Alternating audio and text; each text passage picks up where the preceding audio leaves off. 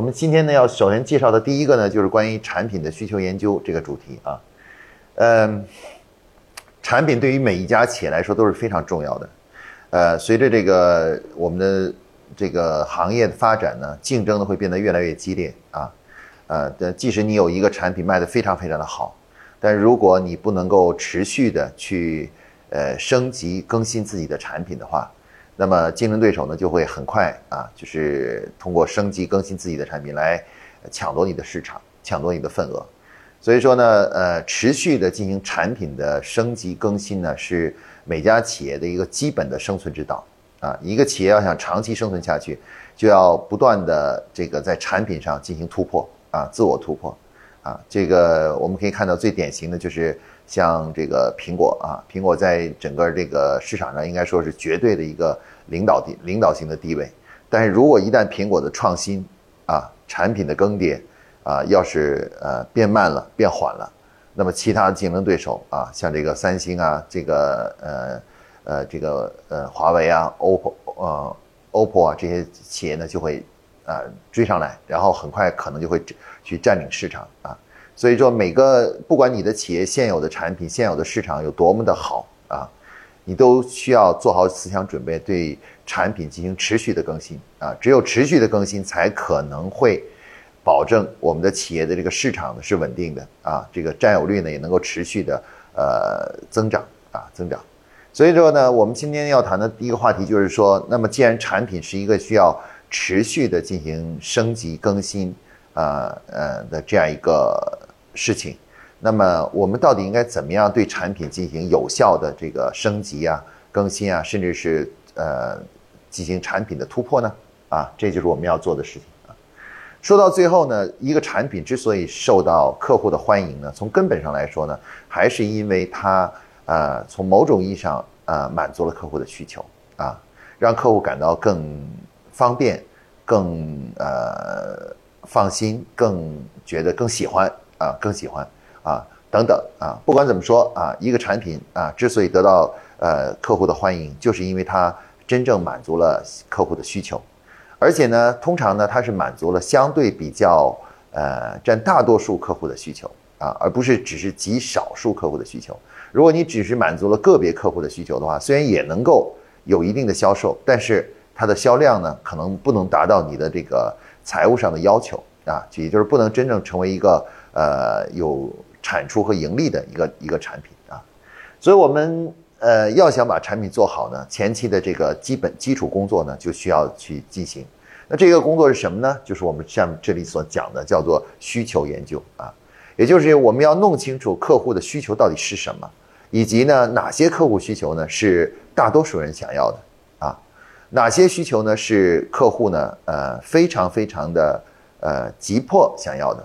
哪些需求呢？是相对来说没有那么紧迫的，呃的需求的，所以说呢，这就诞生了一个什么呢？在营销领域的一个很重要的一个呃，就是研究的模型，叫做啊产品需求研究啊。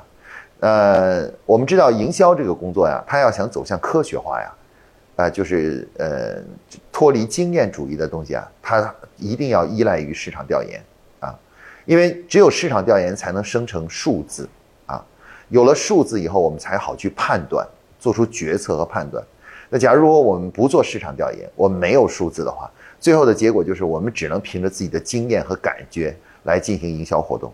那这样的话就会导致什么呢？就是呃，我们可以说叫深一脚浅一脚。有的时候呢，运气好了，撞上一个一个东西，哎，正好撞到了客户的某种需求，哎，产品就火起来了。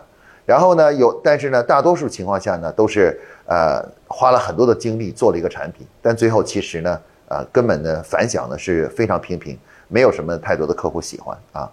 我们为了，我们一定要摆脱这种这种呃状况，而摆脱它的唯一办法就是通过，呃，引入市场调研，通过市场调研的方式去用科学和数字，用统计学去回答啊这个呃定量的去描述客户的需求。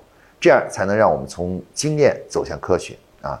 所以今天我们介绍的这个产品需求研究这个东西呢，它实际上是一个市场调研的一个模型啊。它是通过对客户的分析，然后对客户的这个对心理和行为的分析以后啊，生成的一个数学模型啊，数学模型。通过这个数学模型呢，它就可以帮助我们呢，去用数学的方式去来弄清楚到底客户哪些需求是呃对他们来讲是重要的、有意义的，而哪些需求呢意义是比较小的啊。好，好，那下面呢，我们就来一起来看一看呢这个关于呃产品需求研究的这个模型啊，这个模型的介绍啊。首先呢，我们要回答这个问题呢，呃，我们可能，我我们可能要，我我还是用白板来给大家进行讲解吧，因为这个讲义相对比较简单。嗯，我们要回答的第一个问题是什么是需求？因为我们知道产品是源于客户的需求，可是什么又是需求呢？啊？那我们说需求呢，其实是，呃，如果如果我们说人类到底需要什么东西啊，其实人类所需要的所有的东西，从嗯本质上来说，它是源于什么呢？源于呃问题，它是源于我们在在生活中啊，或者在使用某一类呃在生活中的某一类事情啊。他这个这个遇到的问题啊，比如说我们打个比方，比如说呃面膜啊，咱们就女性的面膜啊，这个面膜呢贴到脸上，哎，可以让女性的这个皮肤呢，可能每天晚上贴一下，可以让皮女性的嗯皮肤呢更加水润、更加光滑，然后呢，甚至还有一些啊美白的功能啊。但是呢，呃，客户对面膜呢会有不断的需求，比如说。有些女性就会发现，使用面膜的一个问题是，脸上变得更加的光滑了，变得更加白了，但是脖子这里呢，却是颜色还没有改变。然后结果第二天一起，呃，一一一去出去以后，就发现，哎，这个脸和脖子之间呢，这颜色上就有很大的差异，看起来就很不舒服，对吧？这个脸上很白，然后脖子上的那个颜色就就深了很多啊。那这个其实就是一个问题啊，大家看到这就是一个问题，而。我们说客户的需求就是源于这个问题而产生的，因为客户看到这是一个问题，其实他就觉得，哎呀，怎么才能解决这个问题呢？怎么才能够让我的这个呃这个呃脖子和这个脸是一个颜色的呢？哎，看起来更加的舒服呢，更好看呢？哎哎，这样的话，这就是我们说的一个需求啊，需求需求产生。所以从某种意义上来说呢，需求呢是是什么呢？是源于人们呃源于问题。那如果我们准确说一下需求是什么呢？需求其实就是人们。当发现了问题以后啊，希希望要解决问题的一种欲望啊，它实际上是一种解决问题的欲望。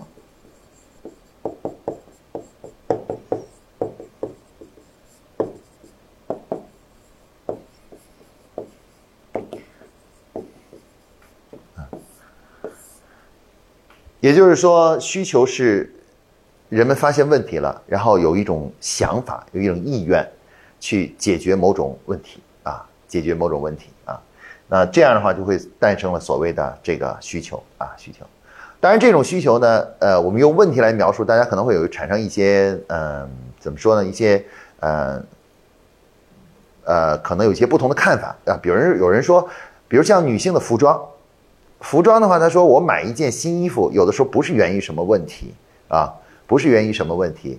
呃，可能是源于哎，我看到这件衣服啊，哎，非常的好看啊，然后我就买了。它其实我并没有什么问题，就我在衣服上其实没遇到什么问题。呃，我我是觉得这件衣服更加好看，你知道吗？更加好看啊。那么呃，实际上呢，如果我们把问题这个问东西呢广泛的来说呢，其实它这也是一种问题啊。这个问题就是什么呢？其实人们呃有一种欲望，就是呃希望变化。啊，希望求新啊，希望呃变化，有这样一种呃呃动机和动机啊。那这种动机呢，会导致什么呢？会导致人们哎，就是到去逛街的时候，或者是在网上呃购物的时候，他就会寻找哎那些能够与他原有的风格有差异的啊，但是又呃感觉看起来很舒服的这样的东西啊，以满足他的这个内在的这种。呃，感觉一段时间啊，没有什么新意啊，这个没有什么新东西了啊，就是呃这样一种啊遇到的问题啊，因为人的内心中呢，希望是生活呢是能够持续的有新东新的东西产生的，那这是那一旦没有新的东西产生呢，其实这就是个问题啊，这就是已经是个问题了啊。那么这个刚才我说的服装呢，其实它就满足了这个问题，就是心理上的这个问题，就觉得哎呀，这生活好像没什么没什么新东西，没什么激情了。哎，这个有的时候，哎，突然发买一件新衣服，哎，觉得自己啊，这个这种需求呢又得到了满足啊，终于我又啊有一个让我兴奋的东西起来了啊，所以我们说呢，看待这个需求这个东西呢，我们就问题这个东西呢，要大家要注意，它不简简单单是一个非常。呃，负面的东西就是非负面的，有的时候呢，它也是一种心理上的一种需求啊。因为其实人人们对于这个需求的需求呢，是有两种类型，一种是生理上的需求，一种心理上的需求。刚才我说的那个面膜，这个呢，其实就是生理上的需求，因为它明显的是说这个是颜色不一样，所以它这就是一种很呃客观的一个一个问题，一个问题啊。刚才我说买衣服这个问题呢，它其实就是一种心理上的需求，它那它的这个问题呢是产生在内心啊，内心的这种感受上。啊，感受上其实是有问题了啊，有问题了。然后呢，这个这个就是，然后所以才需要这需要那什么呢？需要去呃缓解和解决啊。实际上，我们可以通过可以看到，通过刚才这个简单的分析，我们可以看到呢，其实产品对于满足客户的呃这个东西呢，实际上是包含了心理的需求和生理的需求啊。生理需求呢是相对比较客观的、可视的啊，可以可以看到的。而心理需求相对是比较隐性的，然后它是呃埋藏在每一个人的内心里的，对吧？啊，然后呃我们经常说的，我有点儿呃我有点闷，最近这个生觉得这个无聊啊啊，像这个无聊，其实它都是一种问题啊，就是一种心理问题，它不是一种呃客观的问题啊，客观的问题。那客观问题经常就是刚才我们说的，比如说啊呃饿了渴了，这些都这都是客观的问题啊，可以看得到摸得到，而且是能够。啊，有明确的呃感受的，但是呢，呃，另外一种问题呢，就是心理的问题啊。其实我们呃作为产品来说呢，它承担的责任呢，既要满足客户在生理层面的问题啊，也要去满足客户在心理层面的问题啊，啊，心理层面的问题啊。那如果是用这样的一个模式来解释的话呢，我们就可以看到需求和问题之间的关系啊，就非常的清晰了啊。也就是说。其实需求是什么？需求，它从某种意义上呢，就是问题啊，啊，只不过呢，需求是是对问题的一个延伸，就是说我要解决这个问题啊，所以我们对需求研究呢，这就是诞生了一个很有意思的一个主题，就是我们怎么样去了解客户需求呢？其实从本质上来说，我们是要去了解客户在生活中啊使用我们这一类的的产品或者服务啊可能产生的问题。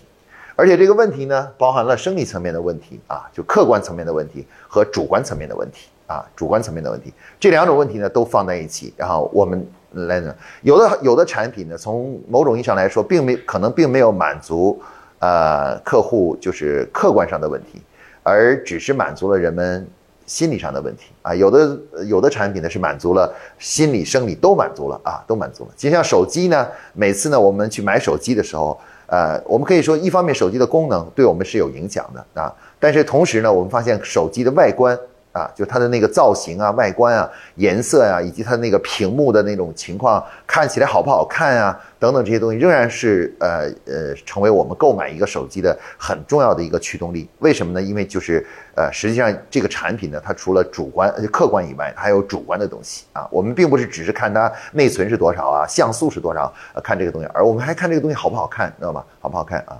所以说呢，我们说这个需求呃需求研究啊，这个要考虑的问题呢，其实就是我们要去找到客户在生活中啊遇到的问题啊，包含了从客观的生理层面的问题以及心理层面的问题啊问题。而且呢，我们还需要对这个需求呢进行一次什么呢？进行一次排序啊。我们得用一种科学的方法对它进行排序啊。我们找出哪些需求对于客户相对来说是更有意义的，而哪些呢相对意义会小一些啊？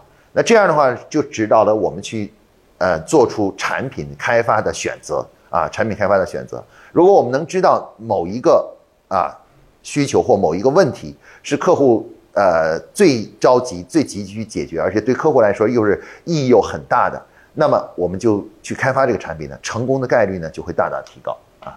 所以基于这样一个逻辑的话呢，呃，就在营销领域呢，就建立了一个很重要的模型，就是关于需求研究模型啊。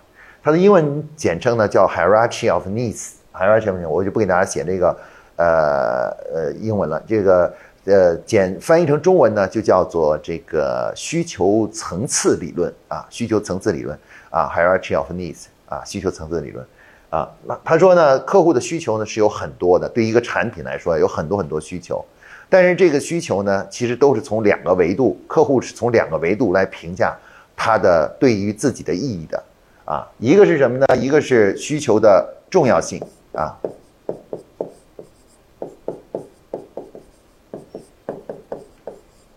一个呢是这个需求的紧迫性啊。重要性指的是什么呢？就是一个问题它解决。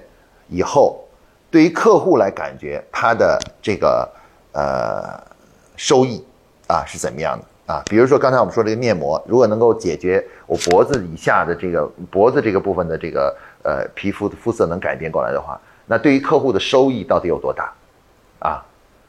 那比如说你说了，那比如说我的这个呃我这个我这个有的人说我这个身上。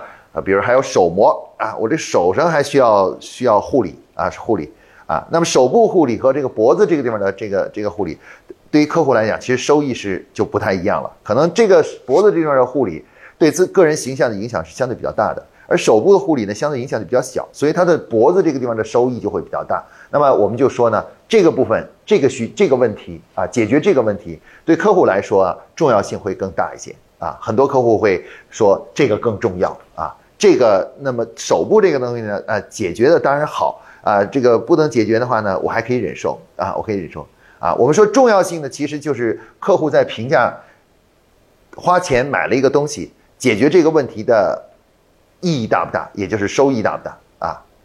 那么有的东西呢，虽然解决了当然好，但是花那么多钱去解决这个问题呢，他觉得这个不划算啊，不划算，没这个必要，所以他就会说这个不重要啊。这个就是我们说的所谓的需求的重要性的定义啊，重要性其实主要是简站在客户的角度来说，站在他的角度来说，他觉得划不划算，收益大不大啊？做这件事有没有意义啊？我们的在生活中啊，时间是有限的，金钱是有限的，所以客户必须做出选择，就是呃，我去做什么事情啊，是有没有有没有意义的？你对一个对一个富人来说，去买一个特别奢侈的一个东西啊，他觉得是划算的、有意义的。啊，但是对于一个穷人来说呢，可能他就会觉得买一个特别贵的东西其实完全没有意义，因为买一个比这个便宜很多的东西都可以那什么了啊，都可以这个就是解决了。所以说，呃，同样一个一个东西一个问题啊，对于这个比如说呃穷人和富人，就是有钱人和没钱人来说，他可能就是重要性就不一样，那就不一样啊。呃，这个就是我们说的重要性，重要性其实我们可以解释为对他的收益的问题，就客户的收益啊。那么什么是紧迫性呢？啊，紧迫性呢？紧迫性呢，其实是，嗯，它是指的是说，呃，有一个这样这个问题存在，对吧？存在啊，那么呃，有没有相关的呃，就是解决方案？换句话说，也就是说，客户发现了一个问题，第一个他要回答这个问题值不值得去解决啊？假如这个问题值得去解决的话，他回答的第二个问题就是啊。这个问题，如果他要想解决，他可不可以找到方案？那么，如果说啊，他想要解决这个，他结果在市面上找不到任何产品，没有任何产品。比如说刚才我说这个面膜这个东西，结果他就发现，哎，这个市面上几乎没有什么面膜是可以覆盖到这个这个脖子这里的，知道吧？啊，他总不能把这个另外一张面膜一个贴脸上，另外一个贴在脖子这里，然后那还露两个眼睛在这里啊，这肯定是不行的，对吧？他需要一个完整的贴在把这个脖子都覆盖的这样一个面膜，对不对？啊，这样一个面膜啊，那那如果他发现没有完全没有这样的东西呢？哎，他就觉得什么呢？他就觉得说，哎呀，万一我真的想解这个问题的时候，却找不到相关的方案啊，也就是说，呃，紧迫性呢，我们可以翻译成是客户认为这个问题啊。它的这个呃解决方案的这个呃呃，就是解决方案的这个存存在性啊，可以说叫一种解决方案是否存在。也就是说，嗯，准确的说，紧迫性呢，嗯，它是指，呃，市面上啊，如果这个问题，如果你真想解决的话，你可不可以找到一个很好的解决的方案？假如说有很多很多解决方案，那么你的紧迫性就会下降，因为什么呢？因为你随时想解决，反正那儿已经有办法去解决了。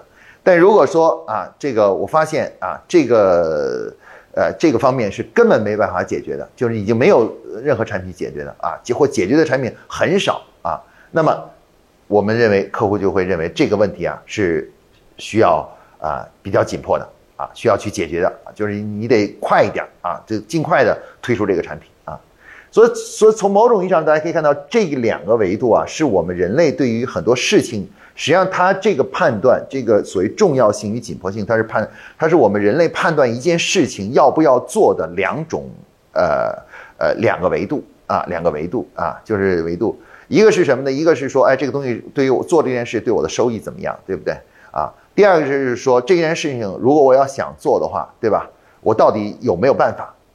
啊，有没有办法去解去去去做这个事情啊？如果你发现一个问题存在，但你又没有办法办法去处理它和解决它的时候，你心里的就会有一种很强烈的需要感啊，需要感，因为你对吧？啊，但是如果说啊，这个这个什么这个呃这个东西啊，就是这个问题呃这个很重要，但是呢。呃，市面上有很多解决方案啊，只要你你想解决，它随时可以解决。那这个对于客户来说呢，就没有那么强的紧迫感了啊，没有那么强紧迫感了啊。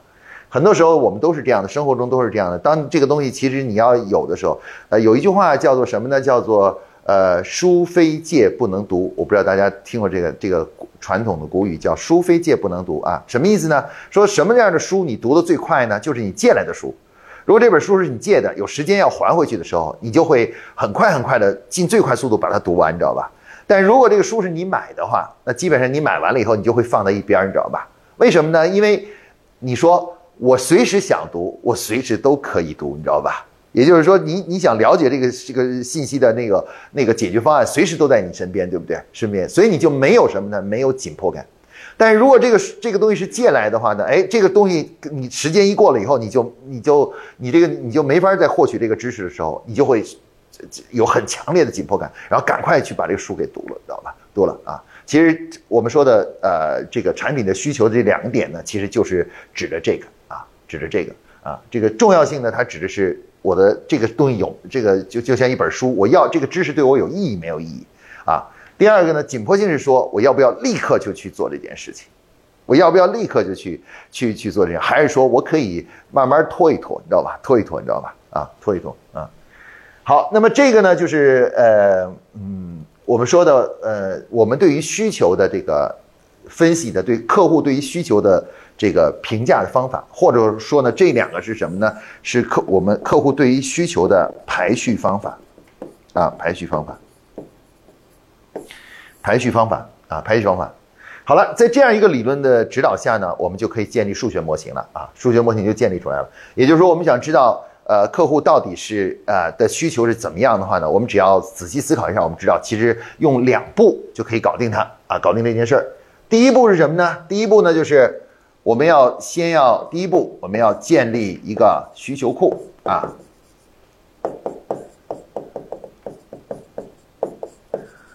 我们先要知道客户到底针对这个产品到底有多少种需求啊？这个你先要知道啊。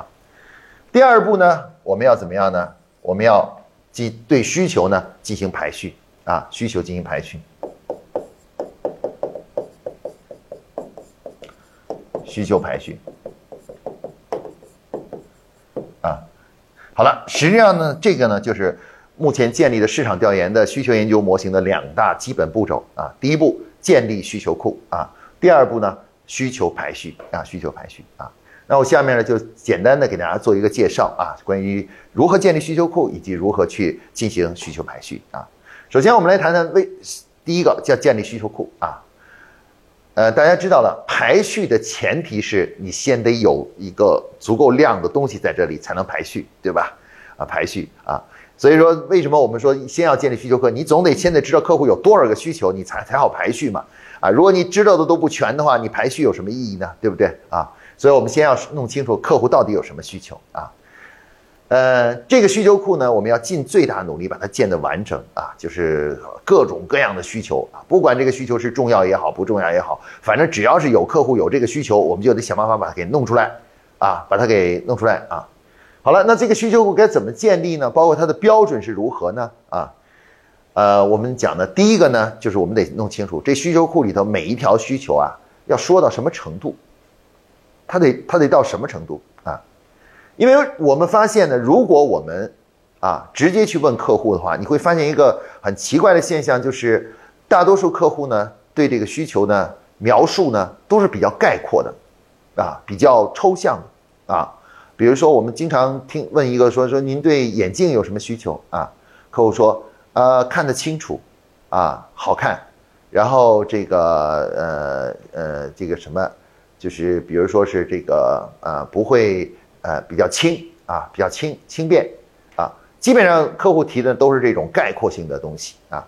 那么这种概括性的东西，如果放在需求库里，你就会发现呢，这个需求库是很少很少的，大概一共就那么几条啊，几条啊。比如说当时呢，当年的丰田公司呢，在做这个需求研究的时候呢，对客户进行了研究。那研究的呃一开始的时候呢，去做对客户问问客户的这个呃需求是什么啊？客户就说啊，我这个需求呢就几点啊，这个车呀要好看，啊要这个省油，然后要方便操作，就这三条。那你想想看，我们的需求库里总不能只有三条需求吧？呃呃，这需求这样的需求放在呃，对于我们产品开发有什么意义呢？排序也没法排，就三条有什么好排的，对不对啊？那所以说呢，这就引发了我们一个问题，就是我们这个问客户的需求到底应该问到什么程度啊？那么在这个呃长期的营销实践中呢，啊，由丰田公司呢就通过研究呢就开发出一个模型。这个模型呢就指出呢，客户的需对客户对于需求的描述啊，其实分成三种三个不同的层次的啊。客户呢，如果你一开始问客户啊，对一个呃对一个产品的期望的时候呢，客户一般会告诉你什么呢？告诉你他。一个非常抽象和概括的啊，这个需求啊，这个通常呢都是一个大的方向啊，大的方向啊，就是朝南朝北这种大方向啊，需求方向我们只能叫做需求的方向。比如好看，就是一个需求的方向啊，就是总的来讲，人们要好看，不要难看啊，不要难看。就是这样一个大的需求方向啊，方便人们总是要方便，而不要不方便啊，这是怎样？但是这个呢，对于我们，对于我们的这个呃需求研究来说呢，它是没有什么意义的。因为什么？因为它非常少，一个大方向非常的粗，一点都不细啊。对于我们开发产品的精细化的管理来说呢，是根本没有任何意义的，你知道吗？我们把这个呢称为叫一级需求啊。那么。比这一级需求稍微具体一点呢？当时丰田公司就问说，问客户说，那你说怎么叫方便呢？啊，客户说，呃，门开关要方便，然后内部的这个仪表操作要方便啊，这个要方便啊，等等，就是提出了那么几条啊。那么这些条呢，我们把它称为叫二级需求。二级需求是什么呢？实际上是客户在这个方向的基础上，稍微的再具体化了一点啊，就是。我们说，如果这个是大方向的话，这是一个二级的一个方向啊，一个方向。这个如比如说这个是，呃呃，我们说东南西北，这个就是出现了东北、西北，你知道吧？出现了这种两个大方向之间的一个一个细分啊，一个细分的方向啊，细分的方向啊。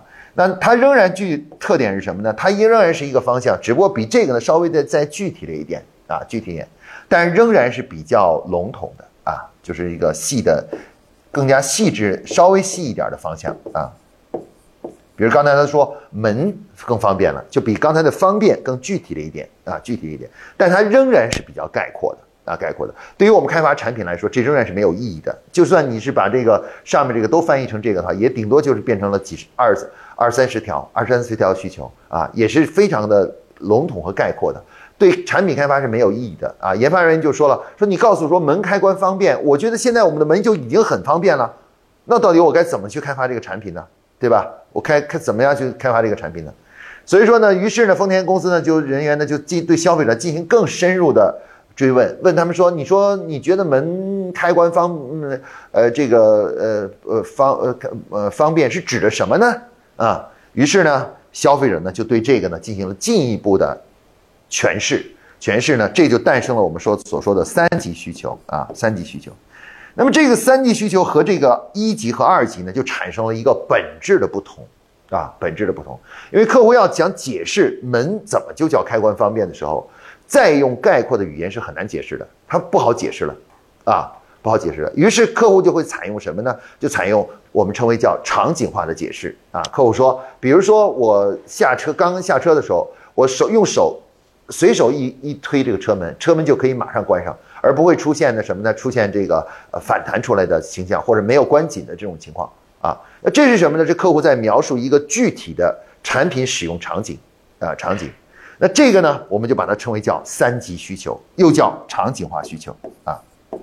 场景化需求的最大特点是什么呢？它的特点呢是有图像产生，通常呢都会有图像。当他当客户描述这个问题的这个东西的时候呢，它会产在你的脑海中会产生一个图像。而这个图像一旦产生之后啊，我们产品研发人员与客户之间呢就达成了一致啊，就是说，呃，就像我跟你讲一个东西，比如说我说有一个小呃女孩子很漂亮，真的很漂亮，知道吧？非常漂亮。然后那个，然后你说怎么漂亮？我说这个呃大眼睛、高鼻梁啊，这个小呃这个小嘴巴，哎，我觉得非常非常漂亮。但是你在你脑海中始终还是跟我无法达成一致，为什么呢？因为这个漂亮，我这么讲的话，你脑海中想的东西和我这边想的东西还是对不上号，对不对？但如果我告诉你说，哎，这个女孩子非常漂亮，跟那个 Angelababy 几乎是一样的，你知道吧？长得一样的，哎，这时候你的脑海中就会产生那个图像了。咱们你我我我所知道的信息就传递到了你的脑海里面去啊。那么我们说场景化的需求啊，最大的特点就是它可以将有些东西。不是很说不清楚的东西啊，通过对场景的描述就可以呃传递给这个呃我们的这个啊产品产品经理啊。大家知道产品经理研究客户需求是在干什么？是在是是在和客户达成同频和共鸣。就是说呃你你要你跟客户呃就是能够产生共鸣，知道吧？啊共鸣。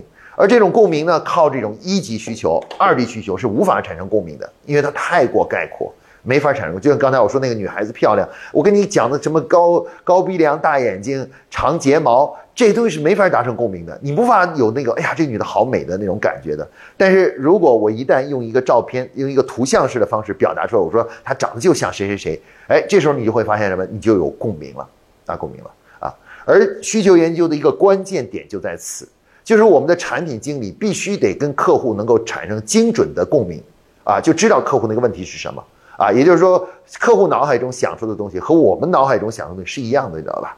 是是一样的时候，我们这时候才能够进行，呃，对说明说我们对客户的需求真正了解了，啊，如果我们我们脑海中产生的东西和客户脑海里产生的东西其实还是对不上号，或者还有很大差距的话，这个需求研究就很难做了。啊，因为实际上你你还没精准的知道客户到底想要什么，啊，想要什么啊？那这个呢，就是呃我说的这个叫做呃需求的这个模型。所以说，根据刚才所讲这个东西呢，我们是去去建这个需求库呢，我们不是建一级需求库，不是弄那个大方向啊，我们也不是建这个二级需求库，也没有用，这个亚方向也没有用啊。我们是要建这个三级需求库，因为三级需求库中出现的这个需求呢，才能够和我们的这个呃研发人员和产品开发人员产生共鸣啊，精准的共鸣。那这样的话，他们开发出的产品和客户想要的东西就能对得很准确啊，很精准。那么，如果我们这个地方不是三级需求，一旦是二级需求，就很可能出现我们开发出的产品和客户真正想要的东西是对不上号的，它无法准确的对接，你知道吧？无法进行准确对接，啊，那这个呢就是什么呢？这就是我们说的这个为什么我们这个需求库要探讨这个问题，而且要一定要建立的是三级需求啊，这涉及到了我们客户精准沟通的问题，就怎么样精准的与客户进行沟通啊。好了，那么所以这个三级需求的要求就是什么呢？就是客户一定要当你描述这这个需求展示出来的时候，那么这个客户我们的产品呃开发人员一定要在脑海里能形成所谓的图像，啊，形成所谓的一张图啊，一个图像。如果不能形成图像的话呢，从某种意义上，它就还不是真正的三级需求，它可能是架在二级、三级之间，甚至是二级，甚至是一级需求，啊，如果不能形成图像的话。啊。所以一般来说，三级需求的描述方式呢，都是通常来讲都是有场景，先有场景，有一个场景的描述，在什么什么什么场景下怎么样怎么样。啊，它是这样的描述的，而不是以笼统的描述说怎么怎么样啊，就是我要怎么怎么样，而是说在什么什么场景下我要怎么怎么样，啊，这个，所以说呢，呃，就是呃呃这个。呃，我们说呢，这个就是呃，这个啊，这个三级需求呢，就是我们这个需求库要建立的啊。好了，那么下面另外一个问题就诞生了，就是怎么样才能建立起这个三级需求库呢？具体的工作方法是怎么样的呢？哎，现在我们的研究的工作方法呢是这样的啊，这个三级需求库的建立呢，大致上就这么几步啊。第一步呢就是什么呢？啊，就是我们开始呢要对。目标客户呢，进行什么呢？进行访谈，啊，进行什么样的访谈呢？在调研中呢，有一种访谈叫一对一访谈啊，就是一个对一个的访谈啊，就是我们找到自己的客户啊，跟他们进行啊啊一个对一个的这么聊天啊，访谈其实说到最后就是聊天啊，聊天啊，那么聊的过程聊什么呢？啊，聊什么呢？啊，我们。聊的内容呢是，他生活中啊，在跟我们这个产品，我们现在所经营的这个企业经营的这个产品和服务所关联的这个生活和工作中所关联的啊，这个问题是哪些啊？也就是说，我们并没有，我们并不需要直接问客户说你对这个商品有什么需求，而是询问。你在过去啊，比如过去的一年、过去的两年里面，你在使遇这个啊，我跟我们这个产品相关的这些领域里面，你都遇到了什么问题？啊，我们要求客户不要去讲什么呢？不要去讲这个，就是啊，他到底期望是什么啊？我们只是想知道你到底遇到了哪些问题啊？因为我们知道客户呢，呃，如果我们问直接问客户的期望的话。那客户呢，很可能给就给出了我们这个，就是这个一级的需求，你知道吧？他不会去跟人说，你说你问对眼镜有什么期望，他自然而然就说我看得清楚，他并没有说什么时候看得清楚，你知道吧？什么时候需要看得清楚，对吧？但是如果我们追问他的问题呢，我们说在冬天你的眼睛会遇到什么问题？夏天你的眼睛会遇到什么问题？在运动的时候你的眼睛会遇到什么问题的时候，哎，这时候客户讲出来的东西呢，就都是什么呢？都是。基于问题的，他说，比如说啊，我那上之前那运动的时候，眼睛不小心掉掉地上，一下子就给踩碎了，啊，踩碎了。那我们需要收集的是说，收集的是这样的问题啊，在运动的时候眼睛容易被摔碎，对吧？啊，有可能会没摔碎，但是可能被别人踩了一脚，呃，踩碎了，对不对？啊，踩碎了。啊，有的时候眼睛不小心被呃掉地上了，被磨，然后磨了就产生了很多的。花花纹和呃那个什么，就是那个印子，然后影响了那个那个镜片的那个通透度，对吧？啊，通透度啊，冬天的话呢，比如说从一个冷的地方到一个呃热的地方的时候啊，马上就会产生雾气、水雾。那像这些问题呢，其实都是客户在使用这个产品中遇到的问题，而我们需要收集的就是这样的问题啊。所以我们一般就是通过一对一访谈，然后问题式的追问啊，问题式的追问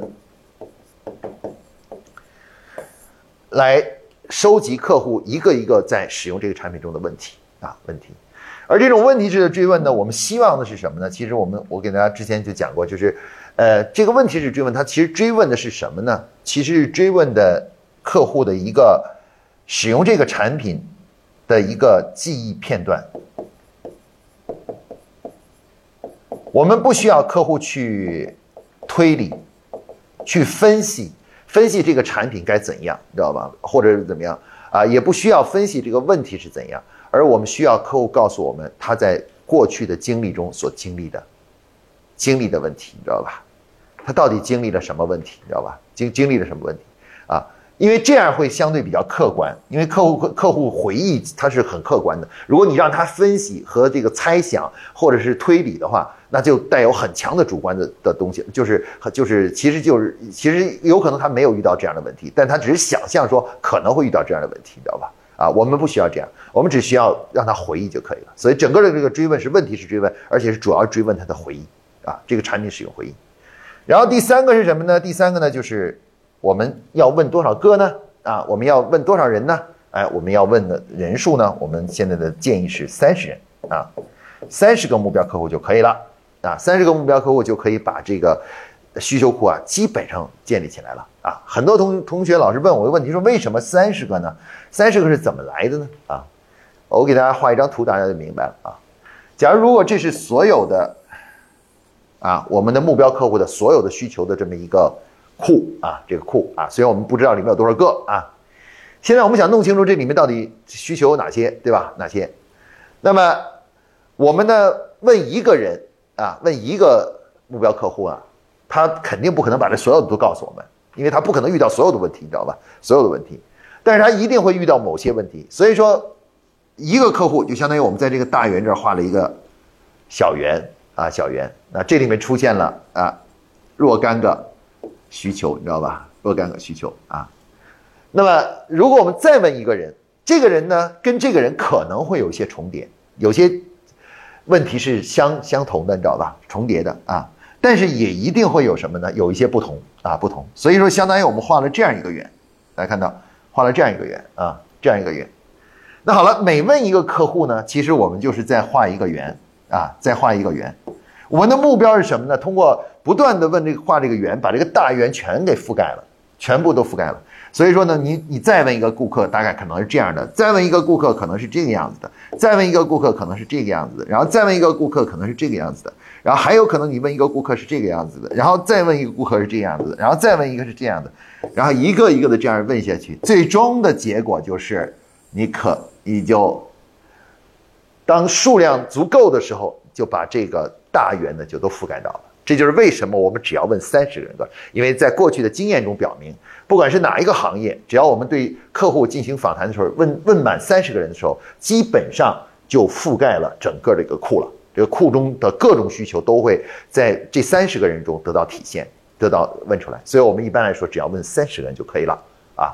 那么你说是不是一定要问三十个人？那也不一定。为什么呢？如果你发现，等你问到二十个人以后，发现后面所有的客户。报出的需求都是重复的，啊，都是反复的重复，几乎没有新的东西的时候，这就说明啊，你的那个前二十个人啊，已经把这个圆都已经覆盖完了，所以你后面画的任何一个圈，其实都是都是和前面的圈是重叠，完全重叠的啊，完全重叠的，所以这时候就不用问了啊，不用问了。但是我们现在给的这个基础标准就是三十啊。好了，刚才说了，这就是需求库的建立方法啊。这个首先它是三级需求，一对一访谈，问题式的追问。啊，追问方式啊，主要让消费者回忆、客户回忆，然后呢，另外呢，总人数呢访问这么多啊就可以了啊。这个如果是做调研的时候呢，城市的选择的话，一般来说呢，呃，其实倒不一定需要呢，需要很多个城市啊。其实从某种意义上来说呢，呃，这个一个城市理论上说就可以把需求建立起来啊。大家可能说啊，南北方差异很大，但你要知道，不管呃南方差异呃有多大，它只是。对于某种需求来说，它只是人数多少的问题，啊，比如说在南方喜欢的是加湿，啊，在这个加湿，对吧？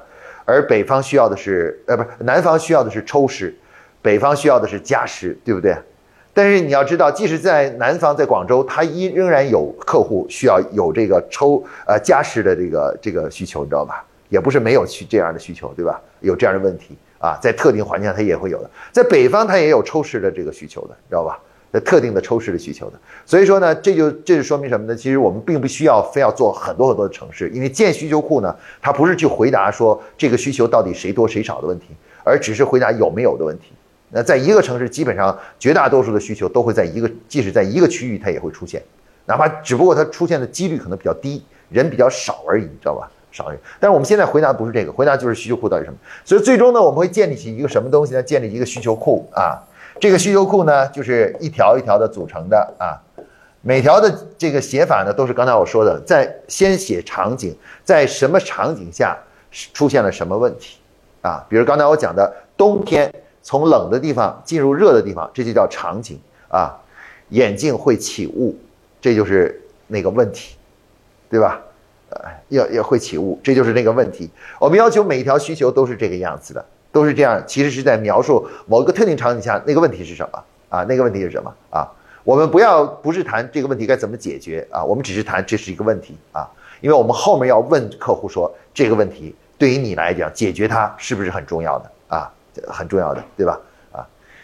好了，这个呢就是什么呢？就是需求库的建立啊，需求库的建立部分。建需求库建立呢，一般来说，这个库建完了以后呢，大概会有，一般对各行各业来说呢，总数呢都不会小于呃八十条啊，八十条一般是是不管你是什么行业啊，你的这个需求呢都不会小于八十条。如果小于了八十条的话，就说明里面掺杂了很多很多的二级及一级需求，就掺杂了二级和一级需求，问的不够细。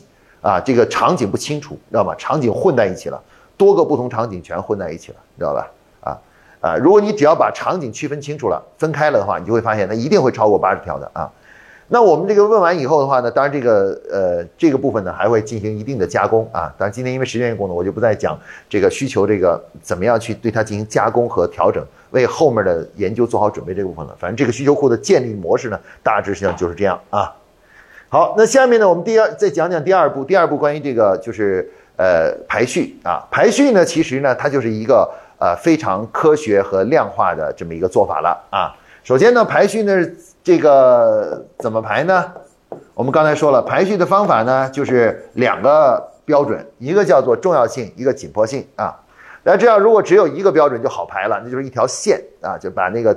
呃，按照它的数字大小这么排就可以了。但问题现在是两个标准怎么排呢？哎，两个标准呢，在数学中的解决方法呢，就是画象限啊，画象限啊。然后我们会画两个象限，一个象限叫什么呢？一个象限叫重要程度啊，对客户的重要程度啊。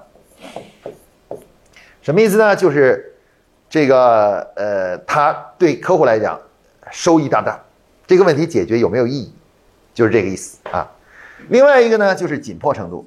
刚才我们讲的紧迫，而紧迫指的是什么呢？紧迫指的就是这件事情呢，目前来说呢，它的呃，他身边有没有他的解决方案啊？就这个问题的解决方案是不是完备程度啊？是不是完备啊？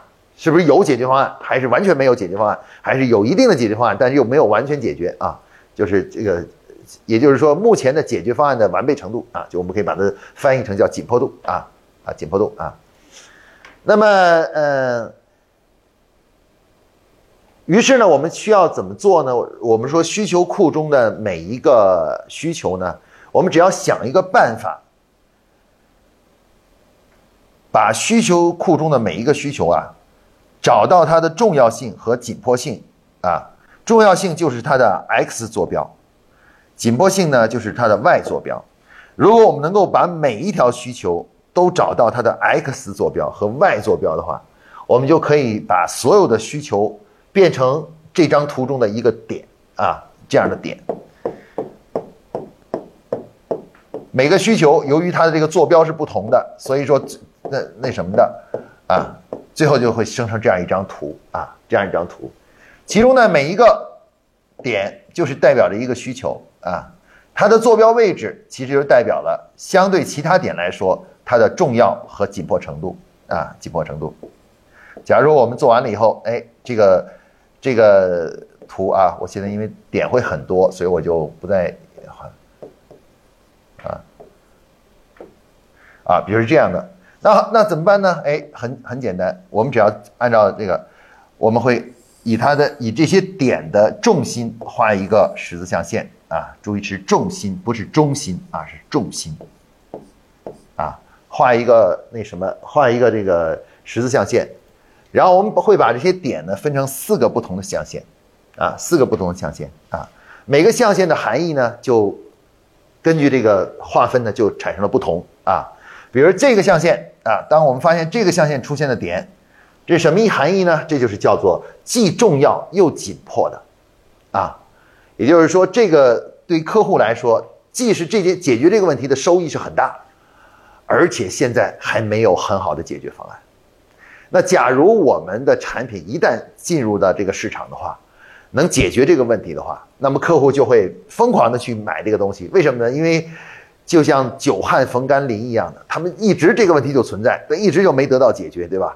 然后你把他这个问题给他，呃，把这个给呃推出来了以后，马上客户就受到大量的客户的欢迎，啊，大量的客户欢迎，因为客户觉得这个有意义，而且呢，他还找不到更好的好的解决方案。这个方案解决最最近还还找不到什么好方案，像刚才我说这个脖子这个地方啊，比如说，假如说他发现市市面上就没这个这个东西，假如你推出一个啊，这个连着脸和脖子一起护理的到这里的啊，到这里的这样一个东西的话，那么就会得到大量的客户的呃追捧。为什么？因为他们觉得这很有意义，而且呢，这个莫还呃以前都找不到好的办法，好的好的产品啊，好产品。那这是什么呢？其实这就是我们突破性的新产品啊。它将为我们带来大的大的突破和增长，啊，突破性的新产品啊，因为它对客户来讲既重要而且紧迫啊。那这个区间呢是什么呢？这个区间呢是我们说的叫做重要但是不紧迫啊。这是什么意思呢？哎，这个意思就是说啊，这个事儿对客户来讲，这些点呢对于客户这个问题解决对客户收益很大，但是市场上已经有了一定的解决方案了。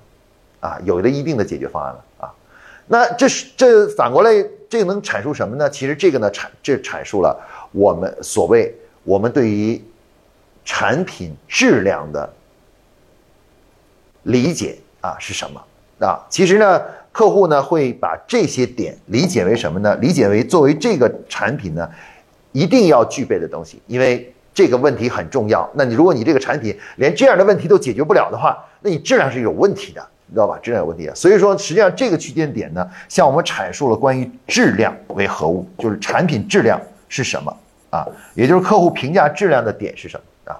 那具体怎么用这个东西呢？哎，大家可以回去好好想想啊，这个这个怎么应用这个东西啊？这个如果这是质量的评价点的话，那我们这个东西可以怎么应用它呢？对吧？然后另外呢，我们可以看到这个区间的点呢，是叫做既不重要又不紧迫的，实际上是什么呢？实际上呢就是。呃，我们说的多余的东西，那就是产品中多余的东西。如果你现有的产品中有了这样的功能啊，有了这样的功能的时候，你就会你就会发呃，你就你就应该呃知道它其实是没必要的。为什么呢？因为客户既觉得它既没什么收益，而且呢，呃，解决方案也是一大把一大把解决方案，你知道吧？啊，解决的那什么？那这样的东西呢，对于客户来说是没有什么实际意义的。啊，没有什么实际意义的啊，所以说呢，这是什么呢？其实我们可以把这个理解为就是成本的一个降低的啊，成本优化的一个点。有些产品一开始设计的时候过于繁琐，设计的特别复杂，价格还很贵，你知道吧？啊，通过这个这个寻找到这个点以后呢，可以把一些不必要的功能去掉啊，不必要的一些东西去掉，然后从从而降低产品的价格，然后最终呢，反就可以获得最佳的一个一个那什么。啊，就像汽车，你可以看到一开始推出的时候呢，它都推出一个所谓的，比如说一个最高最高端的叫旗舰版，对吧？但实际上真正最好卖的一定不是旗舰版，它一定是它的某一个中间的一个版本，就一个基础版或者是一个叫精英版啊，精英版。那个精英版是什么呢？就是把这些，哎，其实大多数客户都觉得没什么意义的东西，把它给去掉了，啊，去掉了。去掉了以后啊，然后这个就是就可以呃销量就上去了，价格就相对便宜很多啊，便宜很多就可以卖得更好啊，卖得更好。那么这个怎么应用这个部分呢？哎，很多很多应用啊，非常值得去我们去探讨和思考的啊，思考的。那至于这个区间呢，我们可以看到这个区间是什么呢？这个区间是客户觉得呃不重要啊，但是如果说它是个问题的话。它也没没有什么好的解决方案啊，没什没什么好的解决方案，你知道吧？啊，这个比如说在早期的时候啊，这个手机早期的时候，就是咱们还没进入智能手机的时候，早手机的那时候拍照这个问题啊，其实是通过照相机解决的，而不是通过手机来解决的，你知道吧？手机解决的。所以那时候呢，那就是关于摄像的这个像素问题，拍得清楚，包括能拍录像、能够录音这样一个功能呢，在调研的时候就在这里啊。客户觉得这不重要啊，因为录音我们有别的录音的东西，录音机嘛，对吧？我们这个照相的话，我们有照相机，你知道吧？照相机的话，那他觉得这个东西啊，并不是特别重要啊。这个在这个拿出手机就可以拍照，而且拍的还特别清楚，你知道吧？啊，在晚上也可以拍得很清楚，等等，这些东西都不都不重要啊，不重要啊。那它就处在这里。那这个区间是说明什么呢？啊，这个区间呢，其实呢，它的问题在于什么呢？就是呃，实际上这个是行业发展的未来啊。很多时候啊，这个当一个行业的发展、产品发展发展到一定的呃阶段以后，你会发现在早期那些客户认为不重要的东西。慢慢慢慢变得越来越重要，啊，就像我刚才举的这个手机的一个摄像这个问题啊，他开始客户觉得它根本不重要，因为客户没想到说，哎，用手机来干这个事儿，他有照相机来干这个事儿，你知道吧？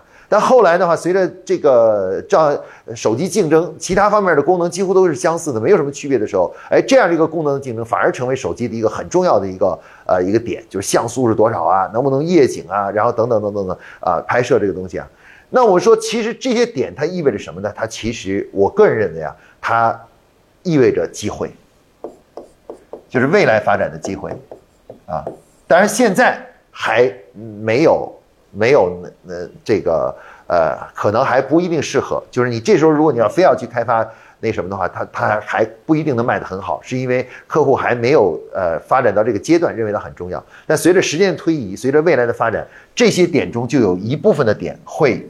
转移到这里，啊，成为客户觉得既重要而又那什么的需求，你知道吧？啊，那么这个呢，所以这个区间呢，它实际上是未来的一些机会啊，未来的一些机会，随着随着其他方面的竞争，呃，那什么了？那如果大家仔细看啊，大家如果仔细看这个这个这个图的话，你会发现这个图呢，会有一个很重要的意有意思的东西，它是在运动的，这个图在运动。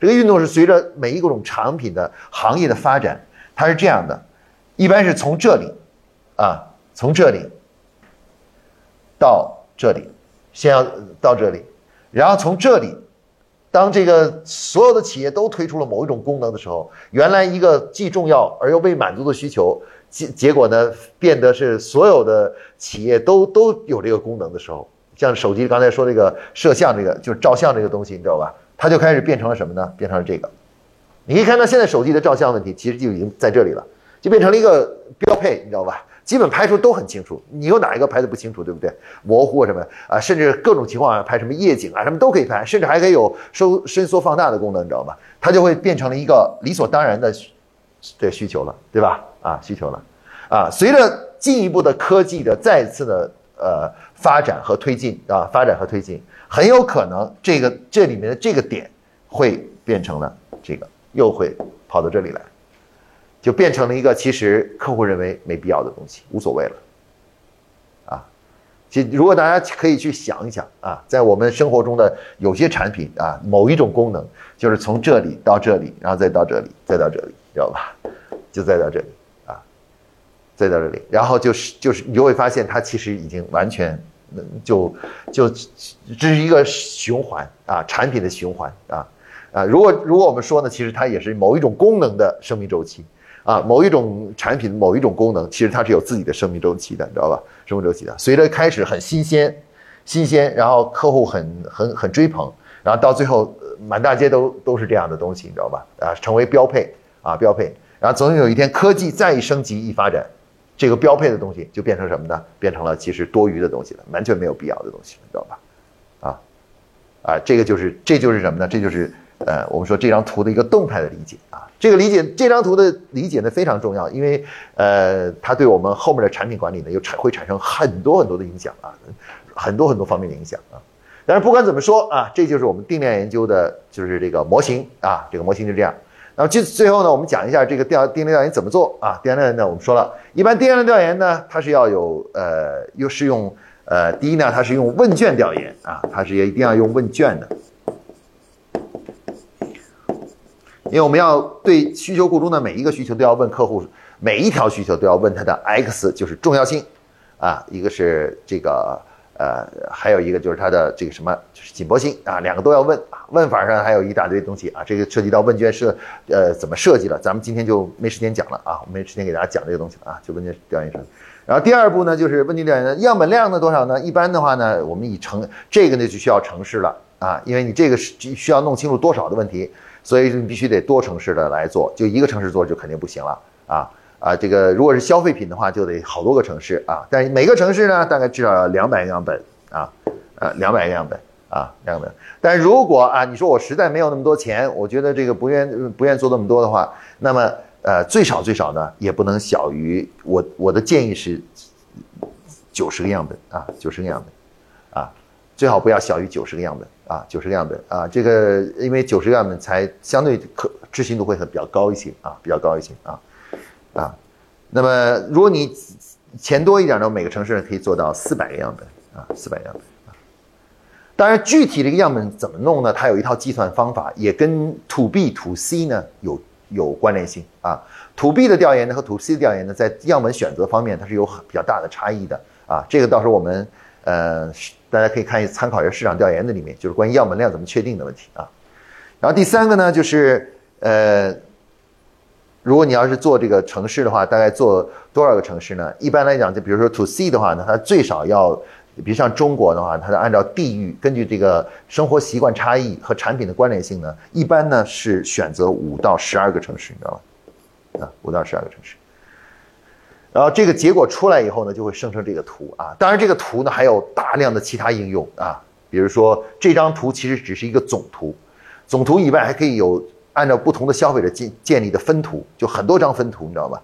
不同的类消费者群啊，比如说我们做了这么一个总图，假如比如这就是对于面膜的一个一个调研的话，那我们这个图以外呢，这是一个可能总的从二十，呃，从十八岁到呃，比如说是呃五十岁的女性的这么一个总图需求总图。但是其实我们还可以按照年龄分开，比如十八岁到。啊，三十岁的啊，三十岁到呃四十岁的，四十岁到五十岁的啊，这样一个重新的进呃进行分开啊，再分开不同图，你会发现这张图的内容呢，结构都会发生变化啊，发生变化啊。那对我们今后呃针对细分市场，就是也就是呃细分市场来怎么做产品呢，也会有很大的帮助啊，很大帮助。也就是这张图的应用啊，是还有很深层次的多多。层外多维度的应用啊，对我们未来开发产品的指导意义是非常非常大的，非常大。那今天因为时间缘故呢，我就没法给大家全部讲了啊。那刚才这个讲呢，就是给大家做了一个简介啊，就是需求研究简介。大家可以看到，这个这个调研呢，它是有理论啊，有具体的执行的方法论啊，而且呢，也同时呢也得到了实践的大量的验证啊，验证。是一个非常靠谱的，可以说就是非常靠呃可靠的一个科学的呃营销的关于产品方面及需求研究方面的一个好的一个呃调研啊一个一个方法啊一个工具啊，也希望大家今后有时有机会呢能够呃去深入的学习，然后能够在企业自己的企业中呢呃加以实践。好，关于这个呃产品需求研究这个主题呢，我们就先讲到这儿。